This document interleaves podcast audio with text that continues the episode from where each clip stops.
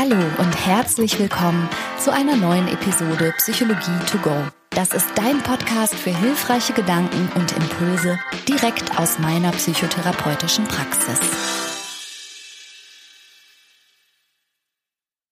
Dieses mulmige Bauchgefühl, soll ich darauf hören? Ist das meine Intuition, die mich da gerade aus guten Gründen alarmiert? Oder ist das vielleicht Angst, die möglicherweise irrational ist und mich ausbremst in meinen Entscheidungen? Und wie kann ich eigentlich Intuition und Bauchgefühl von Angst unterscheiden? Und was ist überhaupt dieses Bauchgefühl? Das sind so Fragen, die mir in der letzten Woche eine Patientin gestellt hat. Und sie steht vor einer beruflichen Veränderungsentscheidung. Und sie ist halt sehr verunsichert und bemerkt dieses nagende, seltsame Bauchgefühl. Und darauf möchte ich heute gerne mal eingehen. Aber erstmal sage ich natürlich Hallo. Mein Name ist Franka Cerutti und ich bin von Beruf Psychotherapeutin.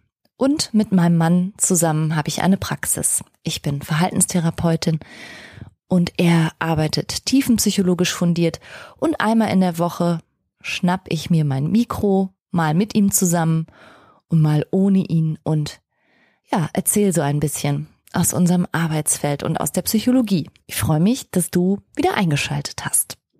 Ja, also Bauchgefühl war die Frage und soll man da drauf hören? Woran erkennt man das überhaupt? Und da musste ich ehrlich auch ein bisschen drüber nachdenken und auch ein bisschen recherchieren, weil ich jetzt nicht finde, dass die Antwort so total auf der Hand liegt. Also Bauchgefühl ist ja so ein Wort, das wir schon, glaube ich, recht häufig benutzen. Also wenn wir etwas aus dem Bauch heraus entscheiden oder ein Urteil fällen und wir benutzen das Wort Bauchgefühl immer dann, wenn wir damit eigentlich sagen wollen, dass wir jetzt nicht unbedingt eine logische oder eine rationale Erklärung für unsere Entscheidung haben. Oder vielleicht auch zu wenig Ahnung von etwas haben oder zu wenig Informationen haben und dann verlassen wir uns da einfach auf unser Gefühl. Und manchmal kommt der Begriff Bauchgefühl auch zum Einsatz, wenn jemand sagt, er hat so eine gewisse Ahnung von etwas, irgendwie so ein Gespür oder sowas wie den sechsten Sinn. Also ich würde zum Beispiel sagen, wenn äh, wenn ich meinen Sohn irgendwie äh, von der Schule abhole, weil wir eigentlich noch einkaufen gehen wollen oder so und dann habe ich so ein Bauchgefühl, dass irgendwas passiert ist. Dann kann ich gar nicht den Finger drauflegen, wie ich da drauf komme. Es ist dann einfach so eine Ahnung oder so meine mütterliche Intuition oder so. Ich spüre dann einfach irgendwas stimmt nicht mit ihm. Und genau dieser Begriff Intuition, das ist auch der, den man jetzt so in der wissenschaftlichen Forschung dafür verwenden würde. Äh, und Intuition das habe ich natürlich auch mal nachgeschaut, das ist ein Wort, das kommt aus dem Lateinischen. Und zwar von intueri und das bedeutet sowas wie genau hinschauen. Und das finde ich wiederum witzig und auch ein bisschen verwirrend, weil Intuition, so wie wir den Begriff jetzt benutzen, ja eigentlich genau dann in Momenten zur Anwendung kommt, wenn wir eigentlich nicht so genau hinschauen und auch nicht so genau begründen können, sondern eigentlich eher spontan hinfühlen. Also etymologisch komisch, dass es jetzt was anderes bedeutet, als es eigentlich bedeutet hatte. Ist jetzt irgendwie von der Sprachentwicklung seltsam, aber das ist ja egal. Bei uns ist ja auch das Gegenteil von umfahren, umfahren. Und das stört ja auch keinen. Äh, ja, also wie entscheiden Menschen überhaupt und wie viel davon ist bewusst und wie viel davon ist unbewusst? Ich habe einen Artikel dazu gefunden von Frau Dr. Verena Utikal. Den kannst du finden bei haufe.de. Und da beschreibt sie, dass wir als Menschen 20.000 Entscheidungen am Tag treffen, ungefähr alle drei Sekunden eine. Allerdings sind das natürlich jetzt keine gravierenden Lebensentscheidungen oder auch keine beruflichen Umwälzungsentscheidungen, wie jetzt im Fall meiner Patientin, sondern auch so Entscheidungen wie ich stehe mal auf, ich vertrete mir mal die Beine, ich schnapp mal frische Luft, ich hole mir jetzt mal eine Tasse Kaffee, jetzt kratze ich mich am Bauch. Vieles davon erreicht nicht die Bewusstseinsschwelle, sondern Frau Dr. Utikal sagt, der Bauch übernimmt die meiste Arbeit, wobei es nicht in Wirklichkeit der Bauch ist, sondern es sind die sogenannten tieferen Hirnstrukturen, die Basalganglien, in denen automatisierte Prozesse quasi ablaufen. Das sind sogenannte energieeffiziente Strukturen. Unser Gehirn schätzt das, wenn es nicht so einen großen Energieaufwand betreiben muss. Und in, in diesen Situationen entscheidet automatisiert irgendwie diese tiefe Hirnstruktur. Und zwar werden 90 Prozent unserer alltäglichen Entscheidungen unbewusst getroffen. Und sie weist auch darauf hin, dass das natürlich gerade in akuten Gefahrensituationen auch super überlebensnotwendig ist, dass wir so ein schnelles Entscheidungssystem in uns tragen, quasi instinkthaftes Entscheiden, gerade wenn es darum geht, unser Leib und Leben zu retten. Und auch so Notfallprozesse in Airlines und so, die werden deshalb so oft geübt, damit das wirklich auch so tief ins Gehirn einsickert, dass jeder Mensch, der an einem Notfall beteiligt ist, also von den dort arbeitenden Menschen, die Evakuierungsprozesse und so wirklich automatisiert abrufen kann und eben nicht erst groß nachdenken muss. Das ist der Sinn von den dauernd wiederholten zum Beispiel auch Seenotrettungsübungen und sowas. Das wird so oft wiederholt in diesen ganzen brenzlichen Berufen auch, dass das quasi die Leute selbst im Schlaf abrufen können sollen. Und das ist tatsächlich so das Bestreben unseres Gehirns, möglichst viele Entscheidungsprozesse möglichst automatisch und möglichst mit geringem Energieverbrauch unbewusst ablaufen zu lassen und möglichst gar nicht so viel nachdenken, zuzulassen. Und das ist eine wichtige Hintergrundinformation an der Stelle. Also wir haben nochmal Instinkte. Die haben wir für superschnelle Entscheidungen. Das sind reine, unbewusste, blitzschnelle Bauchentscheidungen. Da geht's aber auch dann um Leben oder Tod. Diese Art Entscheidung treffen wir unter Druck und unter Stress. Also da geht's dann nur noch drum, renn, kämpf, verteidige dich oder wähle den Todstellreflex, eins davon, aber es erreicht, wie gesagt, gar nicht die Bewusstseinsschwelle. Es sind Instinkte und die funktionieren komplett ohne Nachdenken in dem Sinne. Und das andere Extrem wäre zum Beispiel der Versuch, eine ganz rein rationale, vernünftige Entscheidung zu treffen, die das logische Denken bemüht, also bei dieser Entscheidung würde ganz viel überlegt werden und man würde bewusst versuchen, alle Konsequenzen der Entscheidung, alle Alternativen, alle Wahrscheinlichkeiten mitzubedenken und dann noch zu gewichten und dann zu einer richtigen und optimalen Entscheidung zu kommen. Und solche Vorgänge sind halt fürs Gehirn total anstrengend, die kosten unglaublich viel Energie, die sind hochkomplex und diese Art von Entscheidungsfindung passt eben auch nicht so gerade auf alle Alltagsphänomene, muss man sagen. Wobei ich auch Menschen kenne, die es sehr stark drauf anlegen, da komme ich auch gleich nochmal drauf zurück, tatsächlich in möglichst vielen Lebensbereichen diese Art von Optimierungs- oder Maximierungsentscheidung zu finden, selbst bei alltäglichen Angelegenheiten. Und das, da komme ich, wie gesagt, gleich nochmal drauf zu sprechen. Es kann ein riesiges Problem sein. Also zwischen diesen Extremen bewegen wir uns. Zwischen diesen instinkthaften, blitzschnellen Entscheidungen komplett ohne weitere gedankliche Beteiligung und superlogischen, super rationalen Denkoperationen. Jemand, der sich viel damit beschäftigt hat, ist Professor Dr. Gerd Gigerenzer.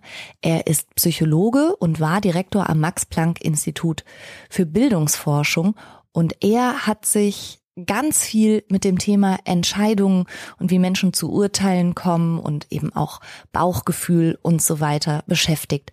Und aus seinem Buch habe ich ein Beispiel entnommen, wie problematisch das sein kann, wenn wir die Ratio und das intensive Nachdenken bemühen in Situationen, wo es eigentlich nicht hingehört. Und zwar erzählt Professor Gigerenzer von einem Freund und dieser Freund hatte zwei Freundinnen, zwei Partnerinnen. Die beiden waren damit nicht einverstanden und haben ihn um eine Entscheidung gebeten. Und daraufhin hat sich der Kumpel von Herrn Gigerenzer an einen Rat erinnert, den Benjamin Franklin seinem Neffen in einer ähnlichen Situation mal gegeben hatte. Nämlich lautete der Rat von Benjamin Franklin, pass auf, mach das wie so eine algebraische Matheaufgabe, mach zwei Spalten, für jede der Frauen eine, und dann findest du Gründe und Motive, die jetzt für jede der beiden Damen sprechen würden. Also was sind sozusagen die Argumente? Und dann gewichtest du die gegeneinander und immer so die gleichwertig guten Gründe für die eine und für die andere. Alles, was sich, was gleichwertig ist, streichst du auf beiden Seiten weg. Also dann bleibt am Ende eine übrig. Die hat dann die Nase vorn, also nichts mehr, was man dann auf der anderen Seite als gleichwertig wegstreichen könnte. Und die, die dann am Ende bei diesen Positivgründen die Nase vorn hat, die ist es. So. Ne? Also äh, jetzt mal unabhängig davon, dass ich das Bild von Benjamin Franklin, dass Frauen sich bepunkten lassen müssen und dann entscheidet der Herr, welches Blümchen er pflückt, das begrüße ich jetzt nicht so sehr, aber so hat es Benjamin Franklin zu seiner Zeit eben empfohlen, seinem Neffen. Und der Freund von Herrn Gigerenzer hat das auch so gemacht. Und am Ende hatte dann entsprechend eine der beiden Frauen die Nase vorn. Und dann ist aber was Interessantes passiert. In dem Moment, wo er jetzt ja wusste, wie er laut der moralischen Algebra laut Benjamin Franklin hätte entscheiden sollen, hatte er plötzlich ein total klares Gefühl, nein. Und hat sich für die andere entschieden. Denn sein Herz hatte sich bereits entschieden und zwar nach ganz anderen Kriterien und ganz anderen Gesichtspunkten. Und insofern hat ihm jetzt diese, diese Liste doch geholfen, nur in einer ganz anderen Hinsicht, indem sie ihm nämlich deutlich das Gefühl gegeben hat, auf das er vorher gar keinen Zugriff hatte. Und dieses Gefühl war dann auch klar und hat auch die rationale Entscheidung in diesem Moment offensichtlich geschlagen. Also dieser Mann hat eine intuitive Entscheidung getroffen. Und das ist eben das, was, wenn wir uns eine Range vorstellen zwischen Instinkt, komplett ohne Nachdenken und rationaler Entscheidung mit ganz viel Nachdenken, dazwischen irgendwo scheint die Intuition zu sitzen. Die ist nicht sprachlich, die ist uns vor allen Dingen auch nicht immer bewusst. Manchmal weiß man auch gar nicht, wo diese Intuition so das hernimmt gerade, warum man das dann so klar fühlt, was man fühlt. Und Intuition ist einfach in der Lage, die sorgfältigste Pro- und Kontraliste einfach zu schlagen und zu sagen, ist mir jetzt egal, was diese Liste sagt. Und ich empfehle es zum Beispiel manchmal auch PatientInnen, die so Entscheidungsschwierigkeiten haben, eine Münze zu werfen und zu sagen, so jetzt, ne? Wenn du es wirklich nicht weißt und mit deinen Listen und deinem ganzen Nachdenken und deinem ganzen Abwägen von Alternativen, Konsequenzen, möglichen Ausgängen und so weiter, wenn du damit nicht weiterkommst, dann wirf eine Münze. Und das ist tatsächlich oft so, dass in dem Moment, wo die Münze noch in der Luft ist, sich plötzlich sowas auftut im Inneren wie, bitte Kopf, bitte Kopf, bitte Kopf. Okay, und das ist dann der Zugriff auf deine Intuition. Das ist das, was du willst. Das ist dein Bauchgefühl. Blaise Pascal hat dazu gesagt, das Herz hat seine Gründe, die der Verstand nicht kennt. Und das stimmt total. Und es bedeutet halt aber keineswegs, dass das Herz oder das Bauchgefühl oder wie auch immer man es nennen mag, die Intuition, der sechste Sinn, es ist nicht so, dass die keine Gründe haben oder einfach Zufallsprodukte sind oder so, sondern intuitive Entscheidungen, die scheinen zurückzugreifen auf unbewusste Bedürfnisse, unbewusste oder vorbewusste Motive, die wir in uns tragen, vielleicht Werte, und sie fußen auf Erfahrungen und auf Erinnerungen, die uns ebenfalls nicht bewusst sind. aber ja dennoch da. Also man kann sich vorstellen, dass Intuition auf so einen riesigen impliziten Wissensschatz zugreift und damit natürlich einer inneren Logik folgt, die uns aber eben rational häufig nicht zugänglich ist.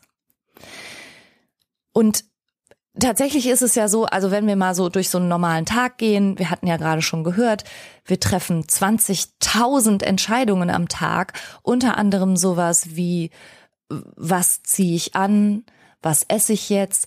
Und da finden wir das ganz normal, dass wir so Vorlieben und Präfer Präferenzen, also zumindest die meisten Menschen, so Bereiche, wo es nicht ganz so arg drauf ankommt, die überlassen wir einfach so auch gerne unserem Bauchgefühl. Also da nehmen wir das so hin, da akzeptieren wir total, dass das jetzt einfach mal unser Bauch entscheiden darf. Haben wir heute Bock, einen gelben Pulli zu tragen? Fahren wir lieber ans Meer oder in die Berge? Sind wir eher so ein Katzen- oder eher so ein Hundemensch? Mögen wir Blockabsätze oder Riemchensandalen? Können wir eine Person auf den ersten Blick leiden oder nicht? Oder finden wir warme Oliven in der Pizza ätzend oder nicht? Also da haben wir häufig ein klares Gefühl dazu, richten uns auch danach und dann nehmen wir das so hin, dass wir dafür überhaupt gar keine rationalen Gründe haben. Und da führen wir auch keine gewichteten Pro- und Kontralisten oder bemühen eine moralische Algebra oder irgendwie sowas, ne? Also wir kämen ja nicht auf die Idee zu sagen, na ja, also aufgrund der feinsinnigen Texte spräche schon so einiges für Hip-Hop, sondern wir, wir spüren einfach, ob wir das gut finden oder nicht. Und wenn die ganze Welt Game of Thrones super findet bis auf die letzte Staffel, du aber nicht, dann passt das so für dich. Da hast du gar nicht das Gefühl, dass du jetzt groß begründen zu müssen oder so, sondern da, da sagst du dann einfach, nö, ist nicht so meins. Und das ist auch gut. Äh, und auch dazu gibt's noch mal was von Professor Gigerenzer. Der hat eine Untersuchung gemacht, oder jedenfalls zitiert er sie in seinem Buch. Da durften sich Versuchspersonen ein Poster aussuchen und mit nach Hause nehmen. Ohne Begründung. Einfach nur, nehmen Sie mit, was, was Sie so wollen, was Ihnen gefällt. Und eine andere Versuchsgruppe durfte auch ein Poster wählen, aber sie mussten begründen, warum sie dieses Poster wählen. Und während dieses, also sie wurden quasi in ihrer intuitiven Wahl gestoppt und wurden zu einer rationalen Entscheidung gedrängt und das hat dann so ein bisschen hin und her gegeben, weil manchmal ist es auch so, dass die rationale Entscheidung die intuitive Entscheidung schlägt. Also umgekehrt als bei dem Mann mit den beiden Partnerinnen, da hat seine Intuition gesiegt und er hat sich trotz der Ratio für die Intuition und für die Liebe entschieden. So entscheiden Menschen manchmal auch gegen das eigene Bauchgefühl und zu viel Nachdenken scheint dann auch gar nicht gut zu tun. Ne? Also diejenigen Versuchspersonen, die gezwungen wurden zu rationalisieren, Gründe zu finden, nachzudenken und dann zu sagen, ja, ach Gott, ja, guck mal hier, das passt jetzt auch viel besser zu den Vorhängen oder so, die also bewusst gewählt haben, die waren bei einer späteren Befragung unzufriedener mit ihrer Wahl. Und eben vielleicht, weil sie nicht auf ihr Bauchgefühl hören durften oder nicht hören konnten oder die Ratio da einfach dazwischen gefunkt hat. Es gibt also Lebensbereiche offensichtlich, in denen äh, ein, ein zu viel an Nachdenken, ein bewusstes besser machen wollen, nicht zu einer höheren Zufriedenheit oder zu besseren Ergebnissen führt. Und das kann zum Beispiel bei Menschen mit einem perfektionistischen Stil ein riesiges Problem sein. Also das sind Menschen, die vor ihrem biografischen Hintergrund und ihrem Naturell und vielleicht auch ihrer Erziehung whatsoever sich angeeignet haben, bei ganz, ganz, ganz vielen ihrer 20.000 Tagesentscheidungen zu probieren, die bestmögliche Entscheidung zu treffen. Und sie glauben, dass sie dieses Optimum an Entscheidungen durch Nachdenken erzielen. Und eben durch Abwägung von Alternativen und alles Mögliche noch mit einbeziehen und so. Und was dann aber passiert ist, dass sie nicht etwa tatsächlich zu einer optimalen Entscheidung kommen und dann zufriedener werden, so wie die Versuchspersonen mit ihren entschiedenen Postern eben auch nicht zufriedener werden, sondern ganz im Gegenteil, ein zu viel an Nachdenken, an Rationalisieren, an sich im Kopf zerspargeln macht unzufriedener, ängstlicher und verwirrter. Das Stichwort ist hier Overthinking. Und da mache ich noch mal eine gesonderte Podcast-Episode dazu. Das ist schon öfter mal nachgefragt worden. Also das ist tatsächlich ein Problem. Also es gibt, wenn man so will, ein nützliches Maß an Unbewusstheit, wo man einfach mal macht und einfach mal entscheidet, ohne drüber nachzudenken, wieso, weshalb, warum.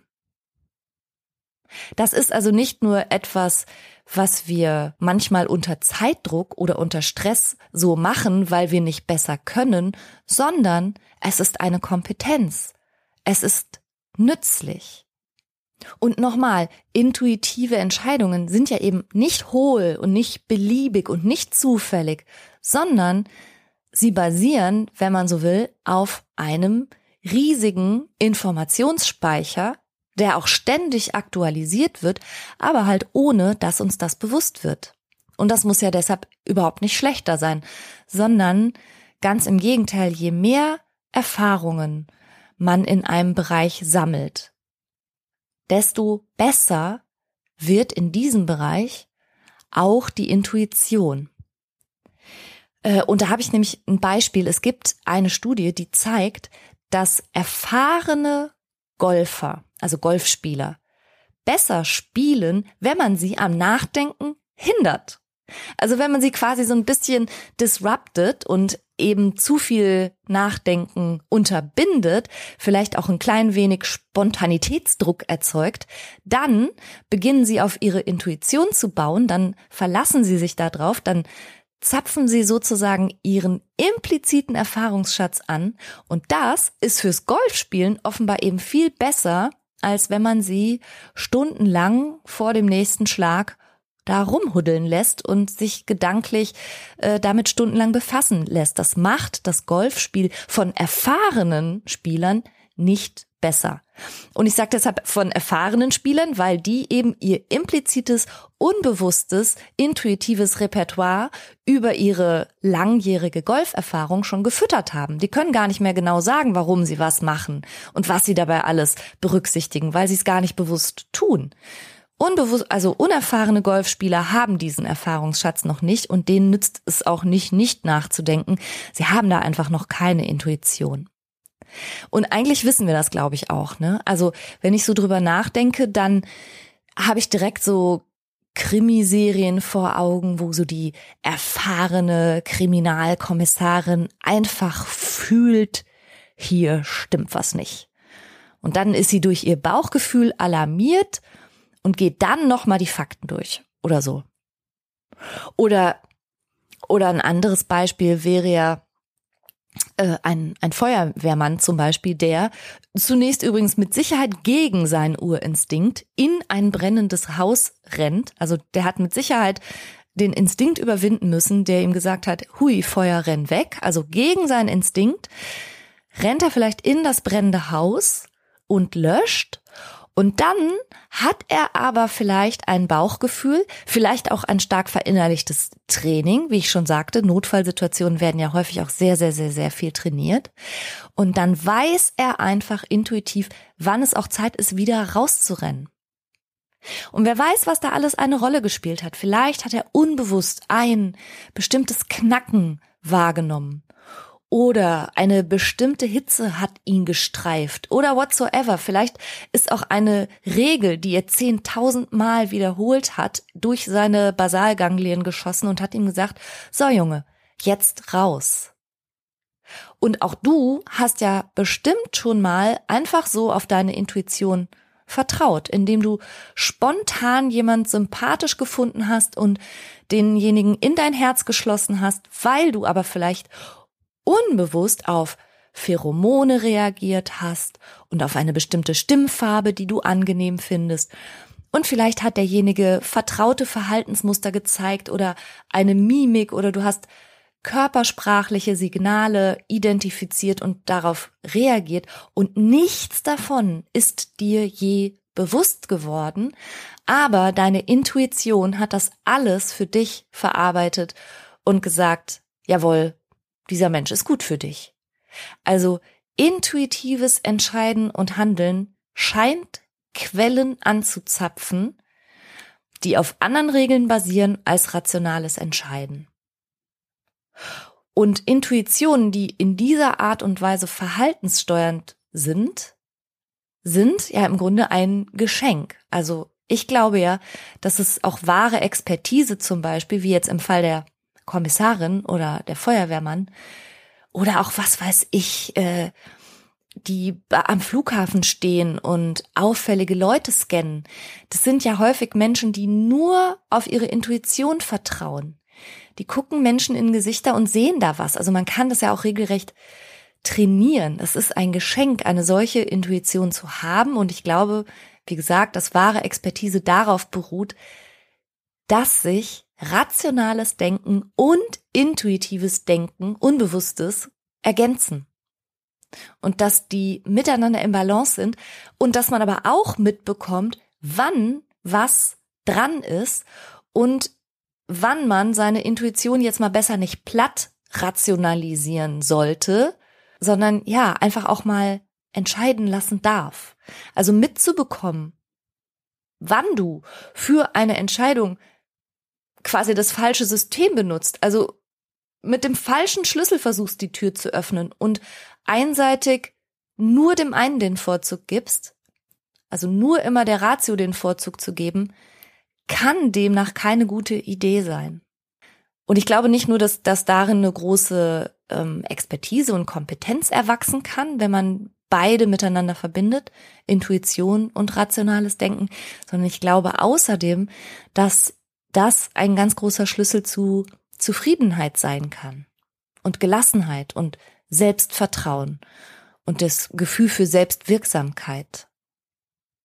Also wir haben unsere, wenn man so will, Säugetierinstinkte, wir haben das rationale Denken und wir haben dazwischen das Bauchgefühl und die Intuition. Und keines dieser Systeme läuft fehlerfrei. Keins. Also auch Menschen mit Angststörungen zum Beispiel, die werden ja dauernd, wenn man so will, von einem überalarmierten Gehirn aufgepeitscht, als sei es jetzt gerade eine lebensbedrohliche Situation, wo gar keine ist. Und die sind ständig in Fluchtbereitschaft und angespannt und reagieren scheinbar wie instinkthaft auf Situationen, von denen aber gar keine Gefahr ausgeht, ne? Also genauso ist unsere, unser rationales Denken ja total fehleranfällig, weil wann würde es uns schon je gelingen, alle Alternativen, alle Konsequenzen und alles, was aus einer Entscheidung erwachsen könnte, jemals korrekt zu berücksichtigen und zu gewichten? Das kann gar nicht gelingen. Und auch unsere Intuition, da sie ja unsere eigenen Erfahrungen und Erinnerungen anzapft, selbst wenn diese uns gar nicht bewusst sind, greift ja dennoch auf etwas zurück, was natürlich auch fehlerhaft sein kann, was einseitig geprägt wurde, was im Rahmen unserer Biografie vielleicht auch, wenn man so will, falsch und einseitig gefüttert wurde. Und deshalb darf man diesen Systemen allen auch grundsätzlich ein bisschen misstrauisch gegenüberstehen. Aber mit dieser Unsicherheit müssen wir eben einfach leben und darüber auch mal nachzudenken, welches System ist hier gerade in mir aktiv. Also ich finde, es lohnt sich total dahin zu schauen, welchen Schlüssel habe ich hier gerade in der Hand und welche Tür versuche ich damit zu öffnen und geht das eigentlich gut zusammen. Und wenn du vielleicht ein bisschen in deinem Leben dem rationalen Denken und deinem Arbeitsspeicher und diesem sehr energieaufwendigen Nachdenken zu sehr den Vorzug gegeben hast und deine Intuition ein bisschen üben möchtest, dann kannst du dich bewusst entscheiden, deiner Intuition mehr Platz zu geben. Du kannst dich entscheiden, in Lebensbereichen, wo es vielleicht nicht so ganz hart drauf ankommt, mal das Nachdenken ein bisschen einzustellen und der Spontanität Platz zu geben. Lass doch einfach die nächste Fernsehserie innerhalb von 30 Sekunden durch deine Intuition entscheiden und stop scrolling. Du kannst dich kaputt scrollen auf dem Weg nach dem perfekten, die perfekte Abendunterhaltung, kann aber gut sein, dass eine Dreiviertelstunde dafür drauf geht.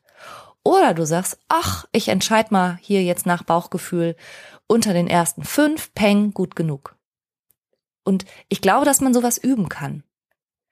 Du kannst auch das nächste Mal, wenn du irgendwo im Imbiss stehst und du kannst alle 28.000 Posten auf der Karte lesen von Döner-Pizza bis, äh, was weiß ich, Nutella-Pizza gibt es bei uns sogar. Du kannst dir das alles intensiv durchlesen oder sagen, so, ich überrasche mich jetzt mal, Intuition, go, bang, bang, bang, ich nehme das, voila.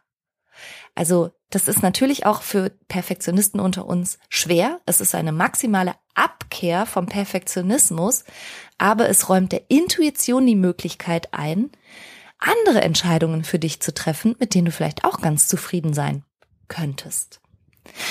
Und um nochmal zu der Ausgangsfrage meiner Patientin zurückzukommen. Ist das jetzt gerade Angst, was ich fühle? Oder ist das eine gute Intuition? Also in einer beruflichen Veränderungssituation, ich habe dieses mulmige Bauchgefühl, ist es eine gute Warnung oder sabotiere ich mich hier gerade selber? Und ich habe Angst. Und ist es vielleicht möglich, dass zwar ein Anteil von mir Bewerbungen geschrieben hat und auch Bewerbungsgespräche bestritten hat, aber ein Anteil ist damit nicht einverstanden, weil dieser Anteil vielleicht gar nicht raus möchte aus der Komfortzone. Also ist es Bauchgefühl oder habe ich Schiss? Mein erster Tipp für solche Fragestellungen, check mal dein Körpergefühl. Angst und nervöse Unruhe ist in der Regel mit sehr deutlichen auch Körpersymptomen verbunden. Angst ist ja ein Gefühl, das dich, wie gesagt, auf Flucht vorbereiten möchte. Und das geht häufig einher mit entsprechenden Körperreaktionen, mit Verspannung. Manche Menschen fühlen das auch im Magen-Darm-Trakt. Manche Menschen fühlen das, weil sie schwitzig werden, unruhig, weil ihr Herz schlägt. Also spürst du Anflüge von solchen Körpersymptomen, dann versuch mal zur Ruhe zu kommen. Also wirklich durch tiefes Atmen und ganz, ganz bewusste Entspannung. Versuch auch, wenn du willst, mal eine Nacht zu schlafen und dann frag dich mal, ist das mulmige Gefühl in entspannten, ruhigen, ausgeschlafenen Momenten immer noch da? Dann ist es vielleicht ein Bauchgefühl. Oder ist es klar mit Nervosität verbunden? Dann ist es vielleicht die Angst eines Anteils in dir, der jetzt sich vielleicht fürchtet vor diesem Schritt.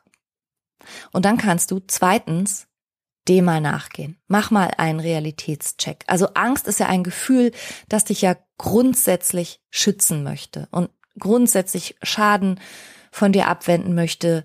Und ja, also daher im Grunde begrüßenswert. Allerdings springt die auch manchmal ein bisschen schnell an und auch an Punkten, wo eigentlich für dich ein großes Entwicklungspotenzial drin liegt oder etwas, was du auch eigentlich möchtest.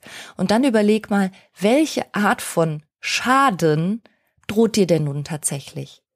Bist du gefährdet, wenn du diesen Schritt gehst? Ist es lebensbedrohlich? Was für Konsequenzen fürchtest du denn? Fürchtest du Beschämung, Fürchtest du einen Fehler zu machen? Fürchtest du dich vor der Anstrengung, die da jetzt vielleicht drin liegt? Also versuch dann in dem Fall wirklich mal hinzudenken, was ist überhaupt los. Und es kann auch sein, dass du ganz unbewusst wiederum den Begriff Intuition nutzt und sagst, nee, meine Intuition hat mir davon abgeraten, um dich deiner Angst nicht stellen zu müssen. Da muss man natürlich wirklich schon sehr ehrlich mit sich sein, um anzuerkennen, okay, im Grunde habe ich Angst und ich bemühe jetzt das Label Intuition, um mich dieser Angst nicht zu stellen. Aber wie gesagt, man muss da echt genau hinschauen. Der dritte Tipp wäre, mach doch tatsächlich den Münzwurf, von dem ich schon gesprochen habe. Stell dir vor, Kopf steht jetzt für diese Option ist für immer vom Tisch und du bleibst, wo du bist. Überlass dein Schicksal dieser Münze. Und dann fühl mal, ob du dann was fühlen kannst. Kann ja sein, dass es dadurch für dich klarer werden würde, wie bei dem Kumpel von Herrn Gigerenzer. Und der vierte Tipp, wir haben ja nicht nur ein inneres Kind, über das wird ja sehr häufig gesprochen, sondern wir haben im Grunde in uns auch sowas wie eine ältere, weisere, schon ein bisschen abgeklärte, reife, erfahrenere und mutigere Version von uns selbst in uns. Unsere innere Oma oder unser innerer Opa. Und ich finde es oft sehr hilfreich, meine innere Oma zu fragen, was sie mir empfehlen würde. Würde sie mir sagen, hey, lass das. Du hast doch dieses Bauchgefühl, du weißt genau, dass das nichts für dich ist und dass dir das schadet. Lass das. Oder sagt meine innere Oma, jetzt komm, mach keinen Scheiß, das wirst du bereuen. Und das ist eine wichtige Entscheidung für dein Leben. Komm raus aus der Komfortzone. Do it. Also das finde ich auch nochmal eine gute Überlegung, wenn man mit so Entscheidungen gar nicht weiterkommt. Ja. Ich bin gespannt. Nächste Woche sehe ich die Patientin wieder. ich bin wirklich gespannt, wie sie sich entschieden haben wird. Erstmal, ob sie für sich auseinander dividieren konnte. Ist es Angst oder ist es Bauchgefühl? Und dann, für wie sie sich entschieden haben wird. Wird sie eine Menge Pro- und Kontralisten geschrieben haben? Oder wird sie dann die Pros und Kontras auch nochmal intuitiv und aus dem Bauch heraus für sich gewichten, was eigentlich ihr wichtig ist? Ja, das war's für heute. Ich sage wie immer ganz herzlichen Dank fürs Zuhören und ich wünsche dir eine sehr, sehr schöne Woche mit vielen, vielen bewussten und unbewussten Entscheidungen und hoffentlich möglichst vielen guten dabei. Lass dir gut gehen. Bis nächste Woche. Tschüss.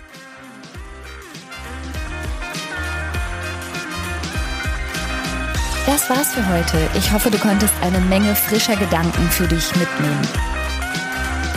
Mehr davon gibt's auch auf meiner Seite www.franca-ceruti.de